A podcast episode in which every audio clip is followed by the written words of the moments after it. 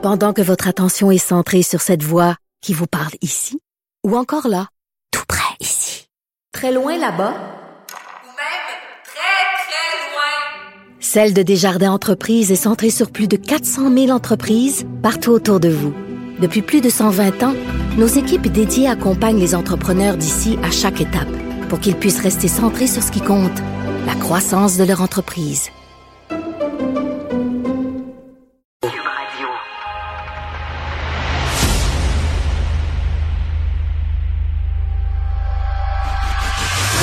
Économie, culture, politique, environnement.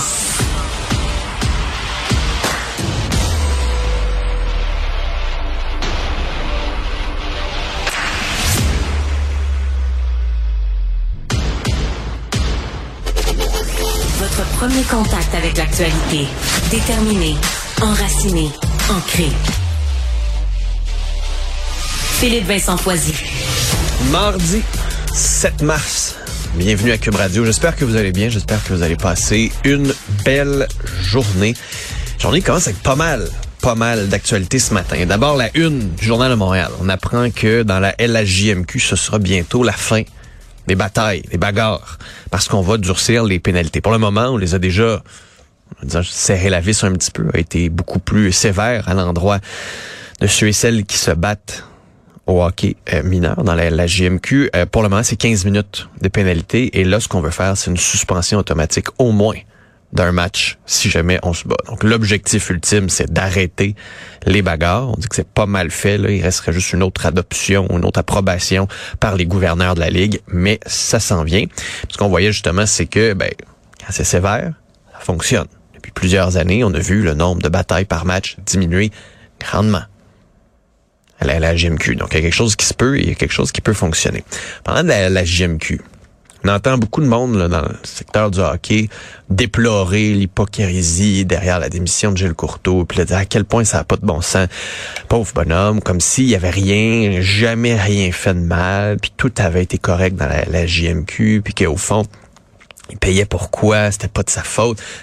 C'est vrai qu'il y a quelque chose d'assez particulier que lui, perdre sa job, alors que dans le reste du Canada, il n'y a pas eu de commission parlementaire, il n'y a pas eu de travail, le gouvernement fédéral s'est pas réveillé, pas demandé des comptes du côté de ces ligues-là, alors que la plupart des témoignages venaient de ligues canadiennes et du reste du pays. Ceci dit, il faut pas non plus se mettre la tête dans le sable, penser qu'il s'est rien passé dans la, GMQ, penser qu'il n'y a pas une culture du silence dans la, la GMQ, puis penser qu'il n'y a pas eu cette attitude de désinvolture totale envers le comité parlementaire qui était fort probablement la même envers les initiations. Ça, je pense que c'est à garder en tête aussi. Dites-vous que c'est le commissaire d'une ligue de hockey junior majeur était prête à mentir ou à dire qu'il n'était pas préparé ou à ne pas aller chercher l'information pour être sûr de ne pas savoir devant un comité parlementaire. Et pas me faire à croire après ça qu'il a tout fait pour protéger les jeunes. Sincèrement, là, pas me prendre pour un épais non plus. Donc oui, Gilles Courteau, c'est pas sa faute tout ce qui s'est passé. Il y a une part de responsabilité. Il a devancé sa démission. Vous viendrez pas me faire pleurer. Sinon, la une de la presse ce matin parle d'influenceurs qui font la promotion d'un casino illégal au Québec qui a déjà été banni dans plusieurs pays. Là, leurs vidéos de promotion ont été enlevées et leur compte TikTok a été suspendu. On parle du site CBet, qui est un site illégal. Les influenceurs disent, ben nous, on a fait ça à la suite de la recommandation de notre agence. Ben là, vous n'avez pas de jugement non plus. Il y a personne qui dit, ouais, c'est peut-être pas une bonne idée de faire la promotion auprès de jeunes, auprès de jeunes ados, de paris en ligne. Mais trop d'argent, fait qu'à un moment on ferme les yeux là-dessus. Les influenceurs qui allaient quand même chercher beaucoup de monde. Certains d'entre eux, on parle de 500 000 abonnés. Hey, c'est du monde, là. Antoine Baudouin, alias De Kebs, fait suspendre son compte. Même chose de l'autre côté pour Jay Fortin. Eux disent, ben là, avoir su. On l'aurait pas fait. Avoir su, je comprends bien, mais Jay Fortin, c'est pas comme s'il était à une erreur de jugement après. C'était lui qui était allé libérer un homard dans un restaurant pour le lancer dans les chutes Montmorency. Tu te dis avec un niveau de jugement comme ça, je doute que même si on t'avait averti que ce site de paris en ligne était illégal, c'est à toi de faire tes recherches. C'est toi qui mets ton nom, ton intégrité en jeu. À un moment donné, il faut la protéger. Et ici, surtout que tu as une clientèle mineure, tu as une clientèle de jeunes ados, tu as une responsabilité qui vient avec ton rôle. À un moment donné, quand on critique des influenceurs, oui, il y en a qui font du bon travail, mais il y a aussi toute cette gang-là. Là. Fait juste faire de l'argent, peu importe, parce qu'ils sont hot. En une du devoir ce matin. Bonne nouvelle, ça c'est intéressant. Si vous souffrez de diabète de type 2, un diabète qui pas le diabète inné, type 1, vous naissez avec ça, type 2, vous le développez, mauvaises habitudes de vie, trop de sucre, obésité, etc. Ben, sachez que c'est possible de le renverser. En changeant les habitudes de vie, il y a moyen de renverser le diabète type 2. C'est quand même extraordinaire. Des études qui sont faites en ce moment, notamment euh, à Montréal, dans certaines universités. Ce qu'on dit, c'est que ceux qui vivent avec le diabète depuis moins de 6 ans, qui prennent pas d'insuline et qui font de l'obésité, par exemple, et qui perdent suffisamment de poids, seraient en mesure de renverser le diabète type 2. C'est quand même extraordinaire de savoir qu'on travaille là-dessus, de savoir qu'il y a un, remède, qu'il y a une solution. Il y a des bonnes nouvelles comme ça, on les souligne. Sinon, histoire tragique, puis je pense qu'il amène une réflexion aussi euh, un peu plus large sur les crimes.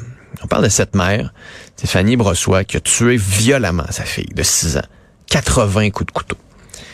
Et là, hier, elle a plaidé coupable à une accusation réduite d'homicide involontaire.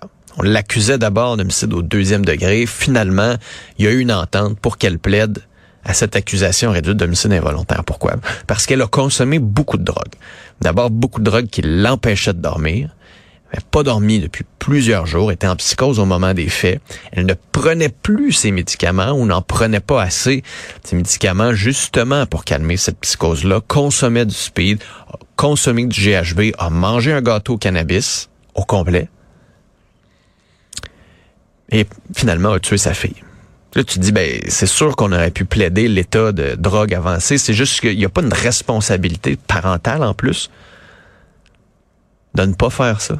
si t'as ta fille de, de, de pas consommer de la drogue, de, de la négligence à un moment donné là-dedans aussi, de ne pas prendre tes médicaments, puis en plus de te droguer, pas nécessairement plaider la psychose. ça va être de voir combien d'années va faire derrière les barreaux. La grand-mère déplore le fait que, encore une fois, on a une peine bonbon là-dedans regarde la DPJ en disant il y a eu dénonciation des proches, il n'y a rien qui a été fait, on a fermé le dossier. Il y avait déjà eu des tentatives de suicide de la part de cette mère-là. Donc encore un dossier compliqué, puis encore malheureusement, un enfant qui est mort. Qui méritait pas ça. Puis cette femme-là qui va peut-être s'en tirer de façon... Non, avec une peine clémente. C'est la crainte de beaucoup. Sinon, parlons du ministère des Transports. On apprend dans le journal que le corps des luminaires du ministère des Transports sur l'île de Montréal ne fonctionne pas. Le corps, un sur quatre. Donc ça, ça veut dire des lumières sur des autoroutes.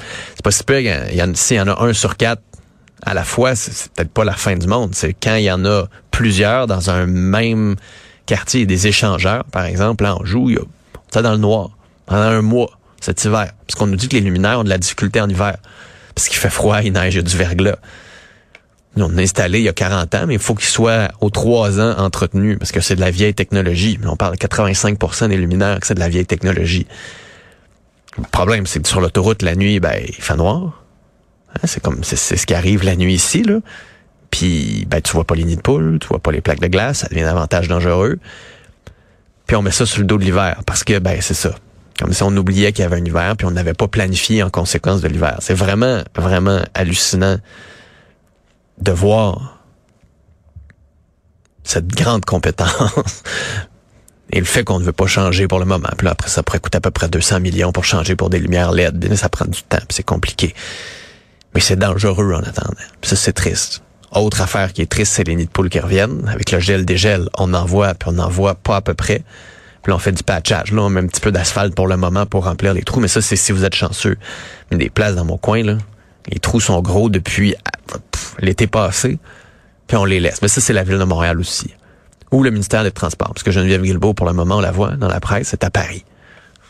Ça va bien quand tu es en pleine crise, là, puis là, tu donnais des leçons l'été passé au gouvernement fédéral de faire son travail dans le dossier des passeports, mais toi, dans le dossier du transport, de la misère, puis là, en plus, tu es en photo à Paris, c'est... Disons qu'en termes de relations publiques, là, de perception du public, c'est pas l'idéal. Parlons aussi d'une mesure, parce qu'on est dans le dossier des transports qui va euh, pas mal, pas mal faire jaser. Conseil régional d'environnement fait une proposition assez audacieuse à la ville de Montréal de mettre fin au stationnement gratuit. Vous stationnez dans votre rue, c'est gratuit. Et on dit ouais, mais ça, ça vaut, ça vaut de l'argent puis ça vaut cher. Parle de 1275 dollars à peu près que ça vaudrait. On serait capable d'aller chercher 500 millions de dollars si on facturait le stationnement. L'objectif ultime, c'est quoi? C'est de dire, ben, Arrêtez de vous stationner dans la rue, arrêtez d'avoir une voiture, développons d'autres modes de transport comme une auto et autres. Et c'est vrai que quand tu y penses deux secondes, c'est quand même un peu absurde. Là. De savoir que tu achètes une voiture qui te coûte cher dans le journal, on nous dit ce matin, ça coûte à peu près 10 000 dollars par année. C'est plus en proportion que l'argent qu'on dépense pour la nourriture en moyenne.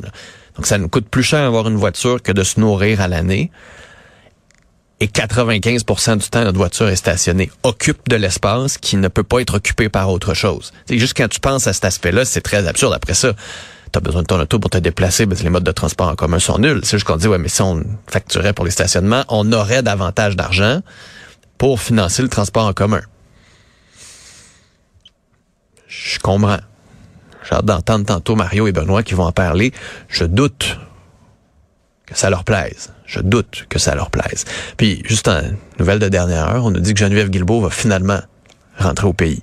J'en parlais il y a quelques secondes à peine, mais c'est ce qu'on apprend dans les euh, dernières minutes parce que, bon, justement, avec la SAQ pour y arriver. Puis juste un, autre petite nouvelle en terminant, beau reportage là, sur une famille, petite Témiscamingue, qui n'arrivait pas à se faire brancher par Hydro-Québec. C'était long les délais de raccordement, comme tout le monde, on joué le même violon, ben vous savez, pénurie de main, vous êtes loin, c'est compliqué, machin, machin.